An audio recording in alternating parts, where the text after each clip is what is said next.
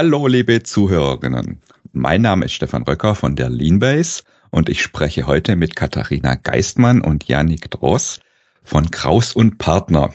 Die beiden werden einen Vortrag auf der Lean Around the Clock im Speakers Corner halten. Und ich möchte euch einfach bitten, dass ihr euch erstmal kurz vorstellt. Katharina, magst du anfangen? Mein Name ist äh, Katharina Geistmann, wie du schon gesagt hast. Äh, ich bin aktuell Beraterin bei Kraus und Partner. Vielleicht ist manchen Kraus und Partner noch kein Begriff. Wir sind eine Unternehmensberatung für Change Management und Transformationen aller Art. Und ich bin dort in dem Bereich alles rund um Lean Management und Prozesse tätig und war vorher auch schon Beraterin beim Kaiser-Institut, das ja hauptsächlich Lean Management einführt.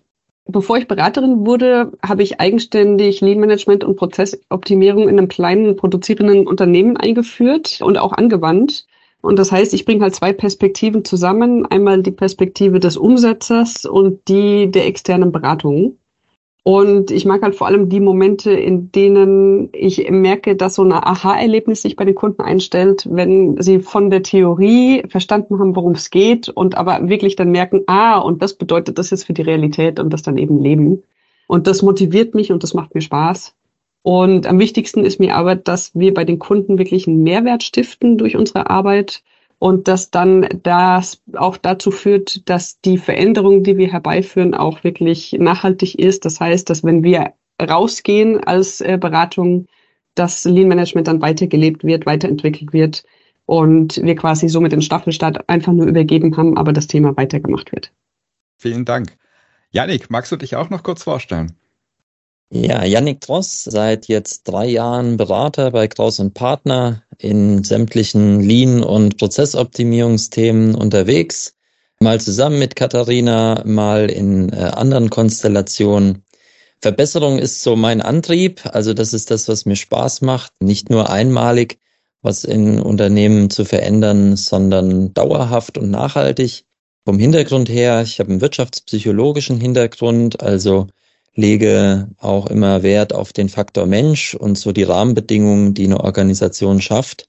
Und ja, das macht die Projekte einfach sehr, sehr spannend, weil ja, Menschen verhalten sich immer unterschiedlich, auch äh, manchmal nicht so, wie man denkt. Und das macht jedes Projekt einzigartig. Und das ist so meine Leidenschaft. Euer Vortrag wird am zweiten Tag der LATC stattfinden in der Speakers Corner und der Titel lautet Lean einführen, aber richtig mit den vier Change-Hebeln zum Erfolg. Worum geht's da? Was können sich die Leute darunter vorstellen? Also ich fange mal an, wie wir überhaupt darauf gekommen sind, dass wir dieses Thema machen möchten. Wir haben immer wieder beobachtet, dass Lean Management sehr einseitig implementiert wird. Also das kann sein, dass wir angefragt werden, zum Beispiel, dass unsere Kunden oder unsere potenziellen Kunden Lean Management einführen wollen und eine riesen Lean Transformation machen möchten und fragen dann aber an wegen zwei Seminaren für die Führungskräfte und denken dann, okay, jetzt haben wir Seminare gemacht, jetzt haben wir, jetzt führen wir Lean ein. Oder anderes Beispiel, dass die, dass manche einfach Copy-Paste vom TPS machen möchten. Oder dass sie Lean zum Beispiel sehr, nur rein methodisch einführen und dann die Menschen dabei vergessen. Und was wir eben dann eher seltener beobachten, ist, dass sich Gedanken gemacht wird, was es denn eigentlich alles braucht, damit Lean nachhaltig funktioniert. Und das ist jetzt genau das, wo wir eben ansetzen möchten. Und da übergebe ich gerne mal an Yannick, der was zu dem Thema sagen kann. Wenn Berater kommen und haben ein Modell dabei, dann fliehen viele. Bei uns ist das anders, weil wir hier wirklich was entwickelt haben, weiterentwickelt haben, auch über die Jahre, was tatsächlich anwendbar ist, was nicht nur graue Theorie ist und aus verschiedenen Fachbüchern zusammensortiert, sondern was tatsächlich in den Unternehmen funktioniert. Wir behaupten nämlich, dass für eine Implementierung von, von Lean eine Verhaltensänderung stattfinden muss. Und deswegen sagen wir auch, wir wollen Lean richtig implementieren. Das heißt, den Faktor Mensch beachten. Und das funktioniert über die vier Hebel, die wir bereits in einigen Organisationen erfolgreich anwenden konnten. Vielen Dank. Warum sollten denn die Menschen zu eurem Vortrag kommen? Also erstmal äh, ist es äh, inhaltlich sehr interessant, sich darüber Gedanken zu machen, wie funktioniert denn eigentlich so eine Lean-Einführung?